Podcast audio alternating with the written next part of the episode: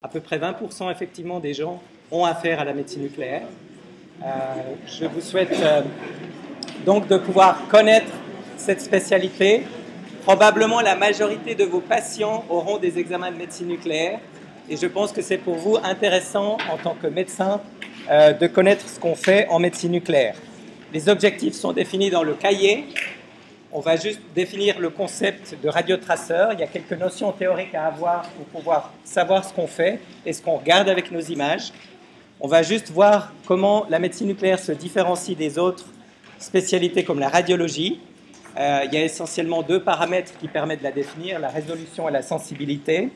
Et ensuite, on a plusieurs types d'imagerie en médecine nucléaire. On va voir les différences entre le bidimensionnel, tridimensionnel, euh, entre le PET et le SPECT. Une fois ces bases et ces notions théoriques acquises, on va pouvoir bénéficier en fait euh, de l'imagerie et d'exemples, euh, de voir comment l'imagerie moléculaire va impacter votre activité en tant que médecin. Et ensuite, il y aura un certain nombre d'examens qu'on va vous montrer. ces examens, en fait, sont comme illustration. Il y aura certains points qui seront importants et la manière de les découvrir, c'est euh, d'utiliser en fait des petites clés. Je vais vous montrer. Si un tel livre existait, j'aurais pas besoin de vous donner ce cours. Euh, je le donne quand même parce qu'en fait, euh, il y a plusieurs concepts clés à acquérir. Comme je vous l'ai dit, c'est le concept clé, c'est cette petite clé que vous allez retrouver sur vos diapositives.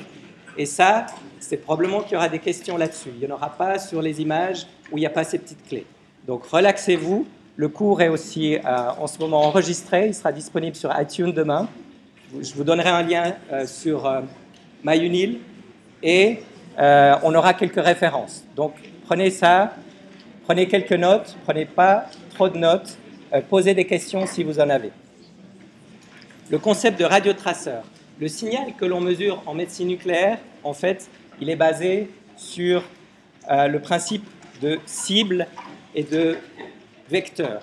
Le vecteur euh, est en fait relaté à une fonction biologique ou cellulaire bien définie et va se mettre sur cette cible. Ce couplage, en fait, vecteur-cible, est tout ce qui fait la spécificité et la sensibilité de cette technique de médecine nucléaire.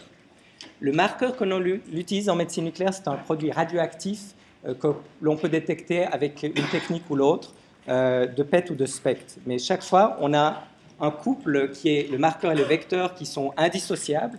Il vaut mieux qu'ils ne se dissocient pas, sinon on ne sait pas ce qu'on mesure. Et le vecteur vraiment se cible euh, sur la fonction cellulaire. Les études que nous faisons permettent en fait en trois dimensions et dans le temps de décrire cette capacité du vecteur à cibler euh, la fonction cellulaire prescrite. Voilà. Je ne sais pas si vous avez vu la petite clé, c'est clair. La sensibilité à la résolution de notre technique, en fait, euh, permet de détecter des choses qui seraient peut-être invisibles euh, à l'œil nu.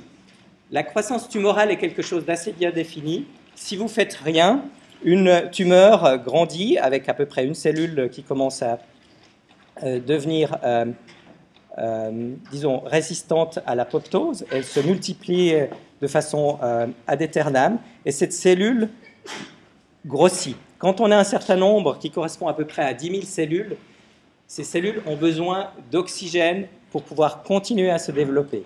À ce moment-là, la tumeur développe la capacité d'induire en fait une propre vascularisation. C'est ce qui s'appelle le switch angiogénique. Et cette tumeur va pouvoir continuer à grossir. Au fur et à mesure qu'elle grossit, euh, il lui faut quand même une certaine masse pour être détectable en médecine nucléaire comme en radiologie. Cette masse se situe à peu près au gramme, c'est-à-dire 1, euh, cm euh, cube. Euh, lorsque cette limite de détection est atteinte, euh, on a une croissance qui est en fait juste limitée euh, par les fonctions vitales du patient si on fait rien. Et quand la tumeur a à peu près 1 kg, en général, le patient décède. La limite de détection en médecine nucléaire est basée en fait sur peut-être une résolution qui est moins grande que la radiologie. Comme vous pouvez voir ici, il nous faut des tumeurs de l'ordre du gramme, donc du centimètre cube, pour être euh, détecté du point de vue de la résolution, ce qui correspond à peu près à 5 à 6 mm de résolution. C'est ce qu'on obtient avec nos images. Vous verrez, elles sont plus floues que les images morphologiques de médecine euh, radiologique. En médecine radiologique ou en radiologie, si vous voulez, euh, on observe plutôt des tumeurs qui peuvent être visibles dès le microlitre, donc le milligramme ou le millimètre cube.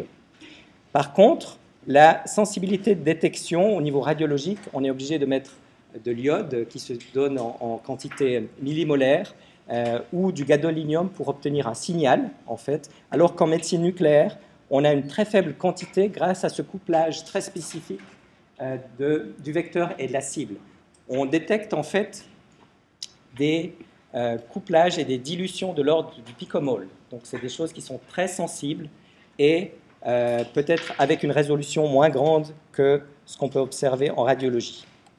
En fait, l'utilité, c'est de pouvoir coupler ces deux techniques, de bénéficier et de la bonne morphologie de la radiologie traditionnelle et de pouvoir utiliser la bonne sensibilité de la médecine nucléaire, comme sur ces techniques d'imagerie hybride. Je suis sûr que vous avez déjà vu ces images de PET-CT. Euh, le PET-CT avait été classifié comme découverte du millénium en 2000 quand c'est euh, arrivé sur le marché. On a aussi des nouvelles machines qui nous permettent de combiner des imageries SPECT ou des imageries IRM. Donc c'est toujours une combinaison, une recherche de la bonne définition morphologique de la radiologie et de la bonne sensibilité de la médecine nucléaire. En fait, l'évolution du nombre de scanners PET-CT est apparue en 2000 quand on a eu le premier euh, PET-CT qui a été mis en service ici en Suisse, à Zurich, à l'hôpital universitaire de Zurich. Et ça a provoqué en fait une croissance exponentielle du nombre de machines PET-CT qui sont maintenant euh, disponibles à peu près partout. À Lausanne, il y en a deux, bientôt trois. Euh, il y en a environ une, bientôt une vingtaine en Suisse. En 2000, euh, M. von Schultes à Zurich, qui avait ce premier PET-CT, a dit en Suisse, il n'y en a besoin que d'un, et il est à Zurich. Donc euh, maintenant, on trouve que c'est quand même très utile d'obtenir ces PET-CT, et on amène plutôt le PET-CT dans les populations. Il y a euh, un PET-CT qui, circule dans un camion et qui circule régulièrement, qui va à, la Chaux-de-Fonds ou à, à Yverdon pour faire des examens et qui tourne comme ça pour amener le PET-CT aux patients. En fait, ces techniques sont entièrement transférables en recherche translationnelle pour développer nos radiotraceurs, pour comprendre mieux la biologie moléculaire et la biologie tumorale. On a des machines qui permettent d'obtenir exactement les mêmes images euh, au niveau de la souris ou du rat, euh, ce qui permet très facilement de passer de l'un à l'autre, c'est-à-dire euh, d'améliorer les radiotraceurs ou la compréhension de la biologie tumorale et de passer très facilement et directement après à l'homme. En fait, c'est encore la partie un petit peu difficile. Après, je vous montre vraiment des, images de médecine nucléaire. Il faut comprendre quel type d'image on peut faire en médecine nucléaire. On peut faire des imageries statiques ou dynamiques, le mode bidimensionnel ou tridimensionnel, et le PET versus SPECT. Ce pas des choses difficiles. En fait, je ne sais pas si vous connaissez cette, euh, vidéo euh, qui permet d'illustrer simplement la différence entre une imagerie statique ou dynamique. Euh, l'imagerie statique est simplement une photographie à un moment donné. Et l'imagerie dynamique permet de comprendre beaucoup plus de choses par rapport à ce qui est en train de se passer. En médecine nucléaire, euh, c'est la même chose. On a en fait la possibilité de voir une imagerie statique et une imagerie dynamique qui permet de comprendre en fait le passage du radiotraceur Ici, on voit simplement un bolus qui est injecté de façon systémique, euh, qui passe dans le ventricule droit, les poumons, le ventricule gauche et qui repart au niveau systémique. Ça permet éventuellement de détecter des chantes euh, intra euh, ventriculaires ou de voir un passage entre les auricules, un foramen ovale persistant par exemple.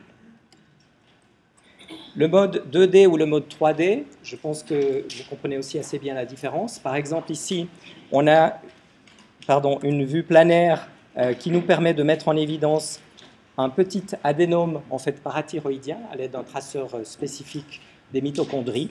Et ce petit adénome, on a de la peine à le voir, c'est une imagerie bidimensionnelle où il se situe exactement. À l'aide d'une imagerie tridimensionnelle, donc la, capacité de pouvoir se promener à travers le, volume en trois dimensions nous permet de mieux voir où se situe euh, cet euh, adénome et nous permet de voir en fait qu'il est situé près de la horte, dans un endroit qui est assez difficilement accessible. Donc la différence entre 2D et 3D, je pense qu'il n'y a pas de souci pour vous de comprendre cela. Euh, on va passer maintenant à la différence entre l'imagerie par positron ou l'imagerie par émission monophotonique. Donc vous vous rappelez peut-être ce que c'est que le positron.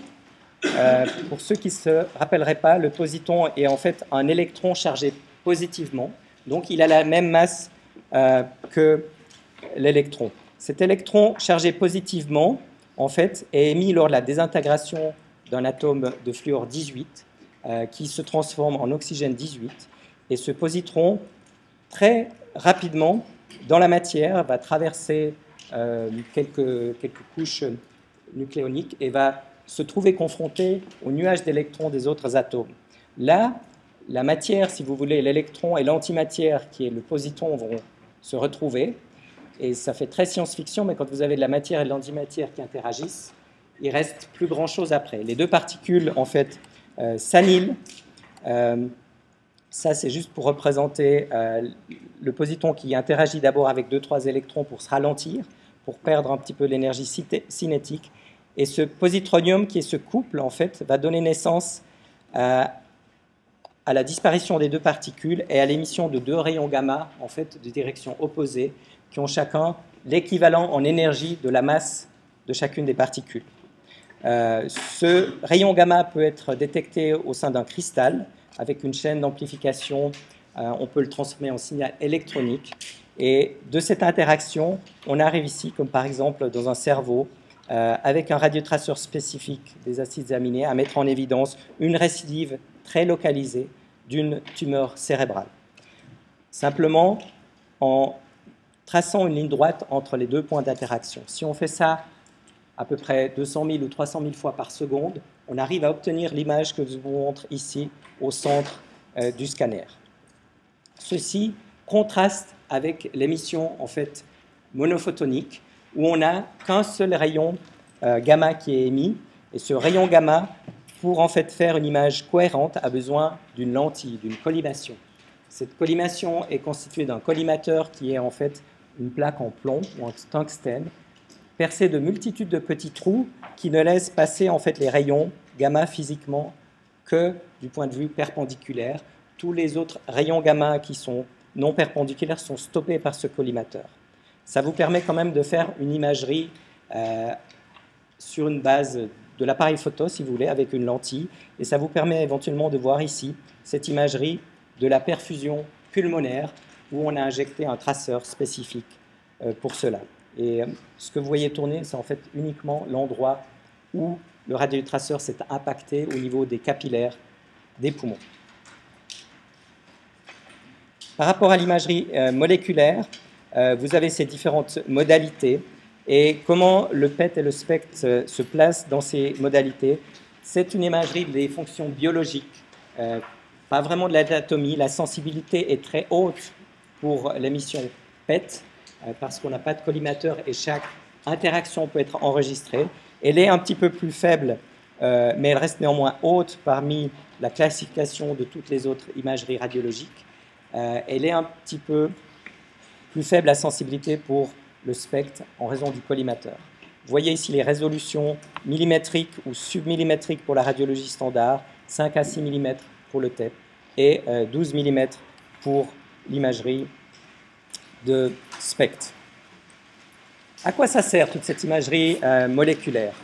Alors, on a une multitude de radiotraceurs qui vont être spécifiques chaque fois d'une cible. Euh, cette cible peut être des fonctions toutes simples, euh, comme la captation du potassium à l'intérieur de la cellule. Ça peut être des choses beaucoup plus compliquées, comme la consommation en glucose de la cellule ou le, le taux de synthèse protéique ou d'autres expressions éventuellement de ce récepteur à la surface euh, des cellules. Ceci, c'est une vue générique pour vous montrer quelles fonctions, entre autres, peuvent être euh, établies et peuvent être mesurées à l'aide de l'imagerie moléculaire en médecine nucléaire. Ce qui est important de connaître, c'est peut-être pas euh, tout ce schéma, c'est juste quelles fonctions, donc ces différentes inscriptions qui vont s'inscrire en bas en orange. On peut, à l'aide d'un radiotraceur qui est le F18-FDG, euh, mesurer la captation en fait de glucose à l'intérieur de la cellule, combien de glucose va être transporté au niveau cellulaire? Ceci nous permet de voir si une cellule, par exemple, est cancéreuse et en train de se reproduire de façon anormale. On peut mesurer aussi le métabolisme des lipides en utilisant un radiotraceur en fait analogue euh, de la colline qui est radiomarquée et qui mesure l'intégration en fait euh, au niveau des membranes cellulaires. On peut faire l'imagerie et ça c'est utile par exemple au niveau cérébral où on a une forte captation de glucose et on peut difficilement mesurer certaines tumeurs cérébrales euh, si vous avez déjà une forte captation de base. On utilise dans ce cas les acides aminés qui sont en fait consommés en plus grande partie par les cellules tumorales au niveau cérébral, ce qui nous permet de les différencier. On peut mesurer en fait la captation et l'expression de certains peptides, comme les récepteurs à la somatostatine pour les tumeurs neuroendocrines.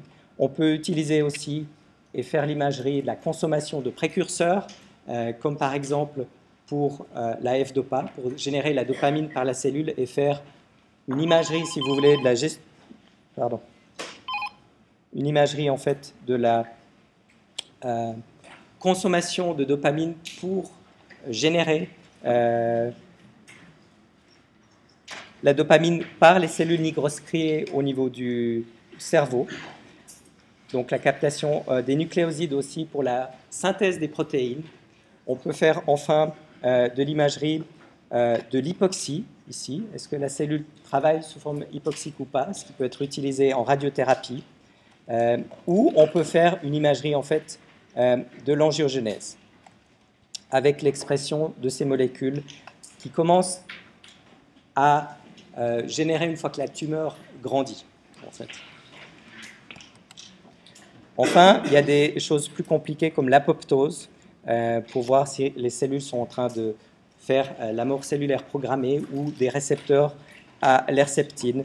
Euh, vous savez peut-être qu'il y a des médicaments spécifiques euh, qui sont très utiles lorsque les patients présentent en fait une expression de ce récepteur à l'herceptine, mais qui sont totalement inutiles et qui ne fonctionnent pas lorsque le patient, par exemple, ne présente pas ce récepteur.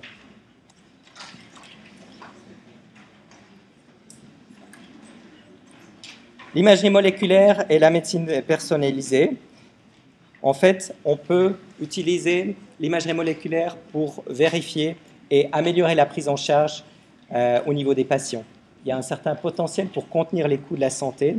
Ceci, la médecine nucléaire peut être utilisée ou l'imagerie moléculaire au niveau du diagnostic pour améliorer le diagnostic d'un patient donné.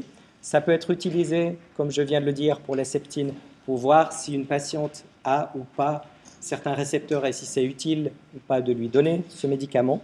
Donc c'est utile pour le choix du traitement. Ça peut être utile aussi au niveau du diagnostic pour déterminer le pronostic. On sait que certaines cellules qui sont très agressives captent beaucoup euh, le glucose et ça permet de détecter en fait les tumeurs où il faudrait être vraiment très actif avec ces tumeurs-là. On a aussi une surveillance qui peut être faite une fois que le traitement a été donné, est-ce que le traitement est en train de fonctionner ou pas. Et enfin, on a aussi, une fois que le patient est traité, la capacité de détecter euh, si on est éventuellement en face d'une récidive ou pas. Donc cette imagerie moléculaire va être utilisée de plus en plus dans le futur. Ici, je vous montre juste un petit, exemple d'évaluation de la réponse thérapeutique, en fait, au niveau du staging initial d'une patiente de 28 ans euh, qui présentait avec un cancer pulmonaire. Euh, cette patiente de 28 ans avait aussi euh, une pneumonie qu'on peut voir ici au niveau basal. Sa tumeur est présentée ici, à ce niveau-là, avec une captation euh, assez active. Cette patiente avait une tumeur assez extensive qui n'a pas pu être opérée tout de suite et qu'on a soumis, si vous voulez, à une chimiothérapie néoadjuvante, chimio et radiothérapie. On a refait, en fait, trois mois plus tard, une imagerie qui montre que cette euh, tumeur n'a malheureusement pas bien réagi au traitement de chimiothérapie, comme vous pouvez le voir ici. La tumeur est passée d'un indice de 12,5 à 15,7. Cet indice SUV, ce n'est pas important, mais je vous le donne juste comme ça, c'est la capacité en fait de la tumeur à concentrer le glucose par rapport à une dilution euh, qui serait euh, mise dans un volume où il n'y aurait pas de concentration donnée. Donc si vous mettez le fluoroglucose dans un patient qui se distribue librement, vous auriez un SUV de 1. Là, la tumeur arrive à capter 16 fois plus le glucose que si on avait une distribution libre dans l'environnement. Cette patiente avait ici quelque chose de visible au niveau de la symphyse pubienne. Euh, on a laissé une chance à cette patiente d'avoir la radiothérapie. On s'est dit, oui, bon, est-ce que ça serait vraiment une métastase unique? Euh, Est-ce qu'elle a fait peut-être un petit choc? Est-ce qu'elle a fait un, exercice un petit peu plus violent? Et on voit ici une captation au niveau de cette symphyse pubienne. Il n'y avait rien qui était visible au niveau de l'os. Donc, cette patiente a eu sa radiothérapie. Et comme vous voyez ici, deux mois après, en fait, euh, la radiothérapie a marché parce qu'elle l'a eu localement sur la tumeur. On est passé de 16 à, 7. Euh, mais cette patiente, en fait, est euh, décédée peu avant la fin de l'année, ici, et avait de multiples métastases qui étaient hépatiques et osseuses. ceci pour vous montrer l'intérêt de cette imagerie et aussi les dangers de la fumée. On peut avoir aussi un suivi thérapeutique au niveau des tumeurs GIST. Vous avez peut-être vu qu'on a des inhibiteurs en fait euh, de, des tyrosine kinases. Ces inhibiteurs peuvent être visualisés en fait et l'effet peut être extrêmement rapide. On a vu ici par exemple chez ce patient avec une volumineuse tumeur euh, qui prend à peu près tout son émi euh, abdomen supérieur gauche. toute cette tumeur est nécrosée en partie au centre et toute la tumeur est ici très active dans son pourtour. Ce patient a pu bénéficier de l'introduction du Glivec, euh, cet inhibiteur de la tyrosine kinase, et vous pouvez voir que peu de temps après, on voit, 7 jours après, mais ça peut se détecter 8 heures après déjà, on voit une forte diminution de la captation de glucose, indiquant une bonne réponse à la thérapie euh, chez ce patient. Pour vous illustrer la valeur pronostique en fait de l'imagerie moléculaire, on s'aperçoit ici par exemple aussi chez euh, ce patient jeune aussi avec un, un lymphome en fait, euh, de Hodgkin, on s'aperçoit qu'il y a une volumineuse captation ici dans plusieurs masses euh, qui sont au niveau cervical et au niveau médiastinal, euh, ainsi qu'au niveau infra-abdominal. On s'aperçoit que peu de temps après le traitement, tout a, bien répondu, tout a disparu. On sait aussi que les gens qui présentent un PET négatif après traitement ont en fait des très bonnes chances de survie à plus long terme. On sait aussi que si le PET est positif, persiste en fait à être positif après le traitement, le pronostic est beaucoup plus sombre. Il faut être plus agressif avec la thérapie, faire euh, des euh, transplantations euh, autologues, voire des hétérogreffes. L'impact du PET en oncologie, en fait, au niveau du diagnostic ou de la thérapie, permet de changer, en fait, ou d'éviter euh, un bon nombre de biopsies au niveau du diagnostic, jusqu'à 63% des cas, euh, on a un changement dans le prochain test qu'on allait effectuer. Lorsqu'on effectue une imagerie en médecine nucléaire euh, avec le PET. Cette imagerie ici, dans 37%, comme vous le voyez, il n'y a pas de changement suite à cet examen, mais ça impacte quand même deux tiers des patients. Au niveau de la thérapie, on s'aperçoit que quand on regarde la réponse thérapeutique, ça permet, dans un tiers des cas, de changer euh, la thérapie euh, de façon drastique. Même ici, dans 4% des cas, on passait de curatif en palliatif ou vice-versa. Mais disons, ça permet d'adapter la thérapie, de changer de ligne de traitement euh, et de, de, venir sur des thérapies qui sont plus effectives pour le patient. Dans 26% des cas, en fait, ça confirme que la décision de faire la thérapie qu'on avait prévu de faire est en fait justifiée. Ceci est très intéressant parce que quand on compare ceci à l'introduction du CT, qui s'est fait en clinique en 1978, bien avant que vous soyez en fait né, euh, cette introduction du CT changeait le type de traitement qu'on allait faire seulement dans à peu près 17% euh, des cas euh, pour le corps entier et 14% des cas au niveau cérébral. Donc on a la possibilité de changer beaucoup plus le devenir et le suivi du patient grâce à l'imagerie moléculaire que ce qu'on avait et ce qu'on pouvait faire après. Euh, dans cette partie-là, je vais montrer beaucoup d'images. Les images qui sont assez importantes ont toujours la petite clé. Euh, souvent, j'ai des questions euh, où il y a des remarques quand il y a les évaluations en disant qu'il y avait beaucoup trop d'images. Qu'est-ce qu'il faut retenir Tout, rien. En général, c'est les gens qui ne sont pas venus au cours. Donc, je vous le dis à vous. ce qu'il faut retenir, c'est les principes, et les diapos qui sont importantes ont cette petite clé. Comme ça, je verrai dans les remarques ceux qui ne sont pas venus au cours. On a en fait euh, la possibilité de faire une imagerie, euh, effectivement, par rapport à la thyroïde, qui est euh, l'imagerie du symporteur iodure de sodium. Vous savez que les thyrocytes ont la capacité en fait de transporter l'iode et de l'accumuler sous forme de colloïdes. Ceci se fait grâce à un symporteur iodure de sodium qui est exprimé ici au niveau des cellules thyroïdiennes. Ceci nous permet de mettre en évidence en fait la fonction de la thyroïde de voir si sa captation est normale ou si elle est anormale. Ça permet de voir aussi, euh, par exemple ici, une thyroïde normale qui est de morphologie normale. Euh, on peut de temps en temps avoir euh, des captations qui sont peut-être intralinguales ou sublinguales lorsqu'on a un défaut de descente en fait, de, la thyroïde au niveau du cou. Ça nous permet de voir aussi chez les patients qui ont une anomalie de la fonction thyroïdienne, qui sont hyperthyroïdien. Euh, ça nous permet de voir éventuellement euh, s'il y a une autonomie nodulaire ici, avec tout d'un coup une partie de la thyroïde qui se met à fonctionner plus euh, et l'autre partie qui se met, disons, à fonctionner beaucoup moins parce qu'il y a le,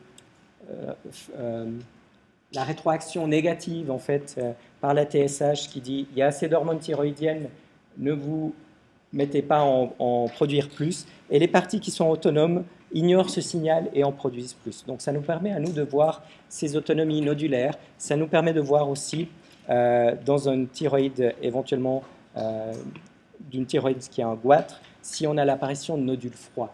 On sait que le cancer de la thyroïde peut se manifester sous forme de nodules froids. Essentiellement, on n'a pas beaucoup de cellules thyroïdiennes euh, cancéreuses, donc on ne s'attend pas à voir une activité très supérieure qui nous montrerait un cancer. La plupart des cancers sont visibles en fait sous la forme de nodules froids qui captent peu l'iode euh, et c'est quelque chose qui prend de la place dans la thyroïde. En fait, comme vous savez peut-être, en mettant une grande quantité d'iode radioactive, on arrive à traiter ces cancers et on voit ici en fait une euh, suite de thérapies où chaque fois le patient a reçu une grande quantité de produits radioactifs qui détruit en fait ici euh, les cellules thyroïdiennes. On avait des captations euh, nodulaires des captations résiduelles au niveau du site de la thyroïde, avec la disparition en fait ici au cours du temps et l'élimination et l'éradication de toute cellule tumorale. Ceci ne marche effectivement que si le cancer est bien différencié et a encore cette capacité de capter l'iode. Le métabolisme cérébral peut aussi être mis en évidence avec le fluorodéoxyglucose et on peut voir ici, comme vous l'observez sur cette image de droite, euh, la dégénérescence, les maladies neurodégénératives produisent une diminution du métabolisme normal du cerveau, avec ici ce trou en fait euh, qui est pariétal euh, haut, et une diminution aussi au niveau temporal, qui sont des signes caractéristiques de la maladie d'Alzheimer. Vous n'avez pas besoin de savoir ces signes, c'est juste pour vous montrer qu'on peut mettre en évidence certaines maladies euh, au niveau cérébral. Ceci, par exemple, est aussi la présence de cellules nigrostriées, donc qui peuvent fabriquer de la dopamine à partir euh, du précurseur radioactif qu'on leur donne. Ça donne des très, jolies, images très, très contrastées, pardon, avec une captation en fait ici euh, seulement au niveau du striatum et une anomalie, comme vous pouvez le visualiser ici, chez ce patient qui avait une maladie de Parkinson à prédominance droite, donc avec une altération, comme vous savez, au niveau du striatum à gauche. On peut voir ici euh, cette euh, euh, captation en fait qui est utilisée par la cellule pour fabriquer en fait de la dopamine, dopamine qui est reprise ici euh, au niveau de la synapse dopaminergique et qui fait cette imagerie, euh, en fait, où on a cette fabrication de, dopamine. On a la perfusion myocardique qui peut aussi être mise en évidence ou par un analogue du potassium, en fait, qui met en marche et qui montre simplement la captation, en fait, euh, de la pompe NAK-ATPase, la fonction de cette pompe, ou certaines imageries ici de la densité des mitochondries qui est plus importante au niveau euh, myocardique et qui permet de voir si le tissu myocardique est effectivement euh, viable ou pas. Ici, vous avez une imagerie en fait qui permet de voir la présence d'un infarctus du myocarde avec une imagerie qui est la même au repos et au stress. cette imagerie du myocarde inférieur, je crois que j'ai pas trop de peine à vous montrer qu'il y avait là une cicatrice d'infarctus. C'est des imageries qui sont dynamiques aussi, qu'on peut synchroniser avec le rythme cardiaque. Vous voyez une contraction habituelle et normale du ventricule dans sa partie antérieure et une absence de mouvement au niveau de l'infarctus. En fait, ceci permet de monitorer certains traitements. Euh, ici, vous avez un patient qui avait bénéficié de l'implantation d'un stent et ce stent avait malheureusement recouvert un petit vaisseau euh, suite euh, auquel un traitement médicamenteux, juste une correction des facteurs de risque, a permis en fait de récupérer euh, la partie myocardique viable. On ne pouvait pas mettre chez ce patient de stent supplémentaire. Il avait déjà euh, assez de stent. Et c'est probablement la mise en place du stent qui couvrait euh, un petit vaisseau qui était responsable de cette anomalie de, perfusion ici. On a aussi la possibilité de mesurer de façon quantitative le flux myocardique et de mettre des chiffres sur ce flux en millilitres par minute par gramme de tissu. Ceci vous permet de voir la différence entre un individu sain ou un patient atteint d'ischémie euh, microvasculaire. Les deux images, lorsqu'on les regarde de façon semi-quantitative, ont l'air d'être pareilles. Lorsqu'on euh, mesure un indice euh, de flux myocardique, on s'aperçoit qu'un cœur est beaucoup plus malade que l'autre. En fait, la majeure partie des traceurs oncologiques se basent sur le fluorodéoxyglucose, où on a une captation dans les cellules tumorales euh, qui se fait par le transporteur GLUT. Donc je vous montre juste ici la petite euh, clé encore. Euh, ce traceur est en fait capté au niveau de cette cellule et peut subir en fait la première étape du cycle de Krebs avec une phosphorylation. Ensuite, le fait d'être phosphorylé, il ne peut plus aller plus loin dans le cycle de Krebs ou dans le, le champ des pentoses euh, ou dans la transformation en glycogène et s'accumule au sein de la cellule. Ça nous donne en fait une captation euh, qui est proportionnelle à cette activité métabolique. Les cellules tumorales ont une activité métabolique plus élevée. Malheureusement, certaines cellules inflammatoires ont aussi. Donc ça rend ce produit euh, très bien pour les tumeurs, avec une certaine difficulté à savoir s'il s'agit éventuellement d'une infection active. Ici, je vous montre par exemple euh, une petite imagerie d'un patient qui avait en fait une métastase hépatique d'un cancer opéré. En passant, on lui a découvert en fait une petite activité au niveau de sa prostate et ça nous arrive à peu près dans 5% des cas pour les patients qui sont suivis pour un cancer de trouver un deuxième cancer. C'est pas parce qu'on a un cancer qu'on est protégé d'un second. Et euh, c'est quelque chose de, pas infréquent, 5%, c'est une personne sur 20, où on peut détecter un cancer de la thyroïde, un cancer autre, euh, dont on peut aussi euh, s'occuper par la suite. Je vous montre un petit exemple ici d'une patiente qui avait en fait pendant très longtemps eu plein d'examens. Elle est restée deux mois à l'hôpital pour essayer de découvrir l'origine de ces fièvres inconnues. Cette patiente avait quelques captations ici au niveau pulmonaire qui pouvaient expliquer éventuellement cette fièvre mais elle a été traitée avec tous les antibiotiques possibles et imaginables. La fièvre n'a jamais régressé. C'est ce qu'on appelle les fièvres euh, d'origine inconnue. Cette patiente en désespoir de cause, on lui a effectué un PET à la recherche d'un foyer d'inflammation éventuellement ignoré, et on a pu mettre en fait en évidence ici une captation euh, au niveau abdominal, captation qui à rétro est peut-être euh, plus facilement visible ici sur les multiples imageries scintigraphiques, pardon, radiologique qu'elle avait eue. Euh, mais en premier abord, c'est quelque chose qui avait échappé à tous nos collègues radiologues. Et en fait, cette captation euh, était euh, doublement visible à cause d'une nature tumorale, il s'agissait d'un lymphome, et d'une absédation, en fait, d'une ouverture du tube digestif au niveau intra-abdominal. Cette patiente a pu être traitée. on a ici aussi un exemple de la difficulté de voir entre une inflammation et une tumeur chez ce patient qui avait une tumeur pulmonaire ici, avec plusieurs hyperactivités au niveau médiastinal. Le traitement du cancer pulmonaire dépend de l'atteinte en fait homolatérale ou, contralatérale euh, de, la tumeur. Et ici, euh, ce n'est pas quelque chose qui présageait en fait une tumeur opérable en première instance.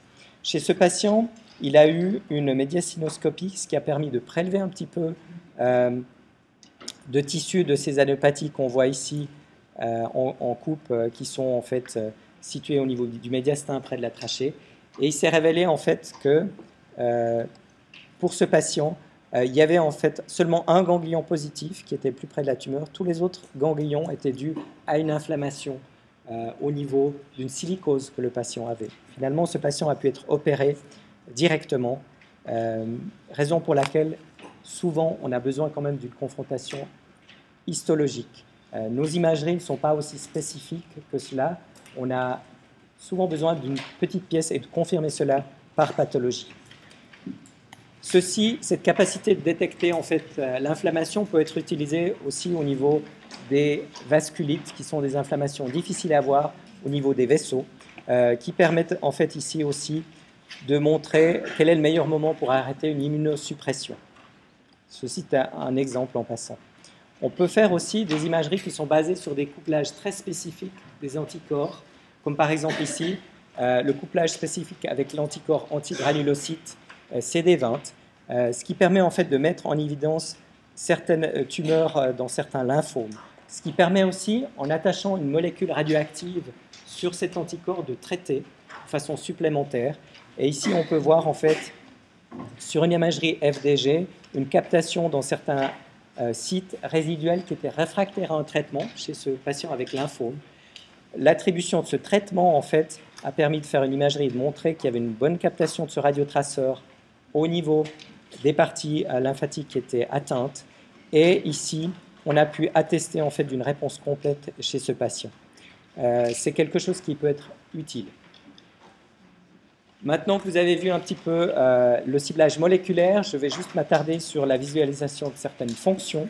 Là aussi, seulement les, clés sont, utiles pour vous de comprendre peut-être un peu plus en profondeur. Euh, je vous montre en fait ici le premier passage que je vous ai développé précédemment. Vous voyez ici un traceur essentiellement intravasculaire dont on peut faire l'imagerie et en fait décomposer et mesurer un éventuel passage entre les oreillettes ou entre les ventricules. On a aussi la possibilité, avec des traceurs intravasculaires, de voir l'imagerie euh, avec des globules rouges qui seraient radiomarqués et de voir éventuellement une petite, euh, ici, comme vous pouvez peut-être le voir, ou le deviner à 3 heures, le voir un peu plus précocement à, 23 heures, voire à 29 heures, une hémorragie digestive qu'on ne pourrait pas mettre en évidence autrement. Euh, ça peut être des hémorragies qui saignent très peu, mais ici, nous, on a une preuve de cette euh, extravasation avec en fait la poursuite de bolus euh, qui devrait rester normalement seulement intravasculaire au niveau du tube digestif. C'est un, exemple d'imagerie. Ce qui est peut-être utile pour vous de savoir, c'est que la scintigraphie euh, peut être utilisée pour détecter les embolies pulmonaires. Et vous voyez ici une imagerie combinée de scintigraphie de ventilation euh, qu'on peut faire avec euh, des toutes petites particules en demandant au patient d'inspirer ces petites particules. Ça nous donne cette imagerie que vous pouvez voir ici tourner sur votre gauche. Et en injectant en fait des macroagrégats, c'est-à-dire des petites quantités d'albumine humaine qui sont plus grandes que le diamètre des capillaires pulmonaires, qui vont en fait s'impacter au niveau des capillaires pulmonaires. Ça nous permet de faire une imagerie de la perfusion pulmonaire. Ça nous permet de voir ici euh, que bien qu'on ait une ventilation qui soit tout à fait acceptable et normale chez ce patient, on a en fait plusieurs endroits du poumon qui sont non perfusés et qui correspondent au diagnostic d'embolie pulmonaire.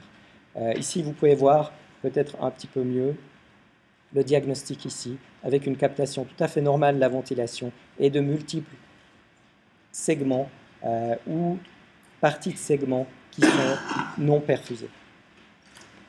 La scintigraphie osseuse peut être euh, utilisée aussi et permet de visualiser le métabolisme osseux, que ce soit pour des raisons rhumatologiques, euh, des problèmes ostéo-articulaires ou des tumeurs.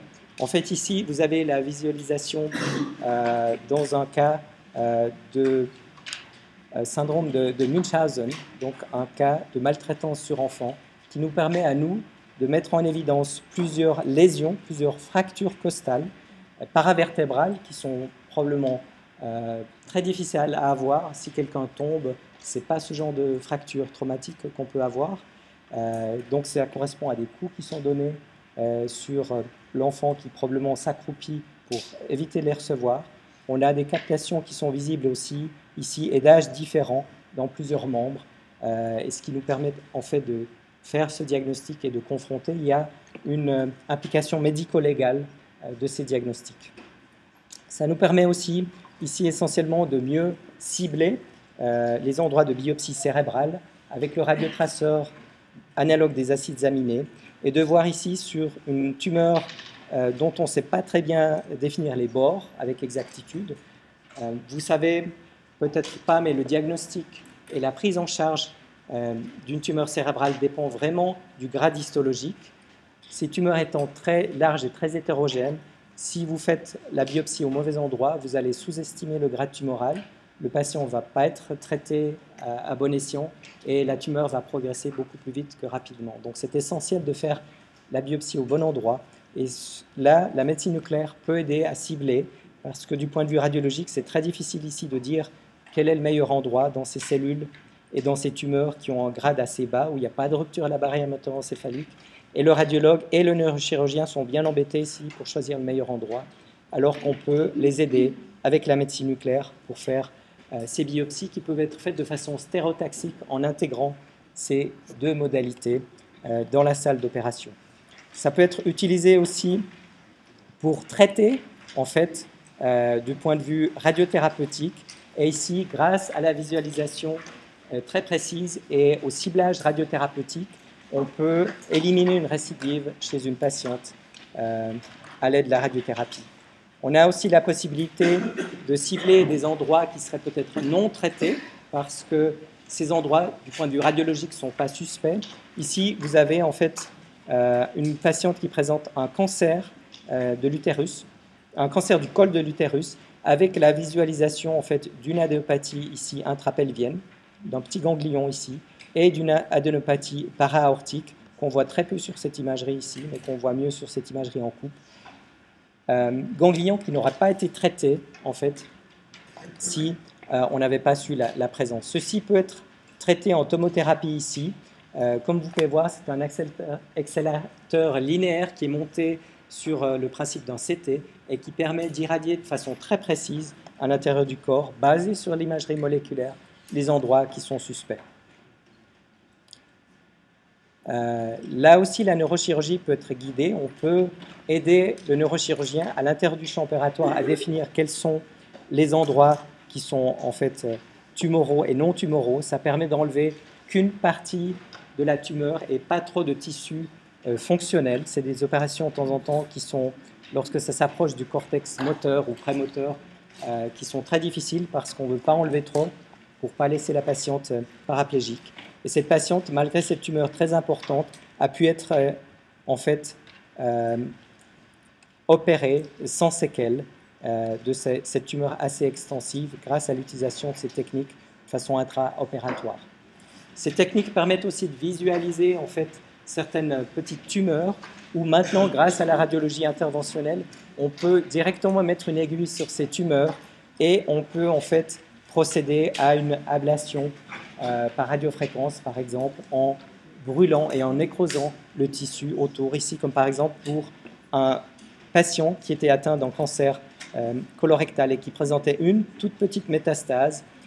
Sous contrôle radiographique, le radiologue a pu mettre en fait une aiguille dans cette tumeur intrahépatique. Avec une radiofréquence, l'imagerie qui a été effectuée le lendemain montre la disparition en fait de ce foyer tumoral et le patient a pu être ainsi être traité sans euh, intervention chirurgicale. Il y avait une autre euh, tumeur visible ici euh, qui a disparu. Ce qu'on voit et ce qui persiste ici est l'élimination rénale normale chez ce patient. Voilà, en résumé, et ce qui est important pour vous, parce que vous aurez peut-être un examen de médecine nucléaire ou que la plupart de vos patients, à peu près dans n'importe quelle spécialité, aura peut-être un examen de médecine nucléaire. Donc, j'espère que vous avez compris que c'est un examen qui permet de voir des choses qui ne sont pas visibles avec les autres imageries.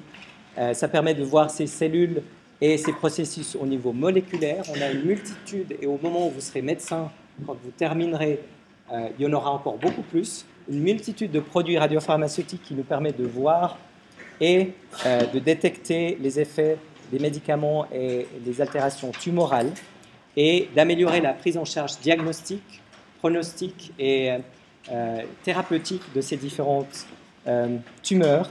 Il y a une importance qui est grandissante en fait pour effectuer des traitements personnalisés. Vous savez peut-être pas, mais une bonne partie des chimiothérapies, il y, a, il, y a, plusieurs études qui montrent que ça peut être même plus de la moitié, sont données en fait sans effet directement bénéfique pour le patient. Euh, la tumeur euh, souvent ne, régresse pas et le patient subit que les effets secondaires des chimiothérapies. Donc c'est quelque chose qu'on essaie de réduire et la médecine nucléaire, l'imagerie moléculaire va permettre en fait de faire une médecine qui est beaucoup plus adaptée pour votre patient et tenir compte de ses individualités et ses réponses biologiques au niveau des tumeurs. Voilà, j'espère avoir pu vous démontrer. Je suis ouvert à vos questions si vous en avez. Et ceci sera accessible demain sur iTunes. Merci.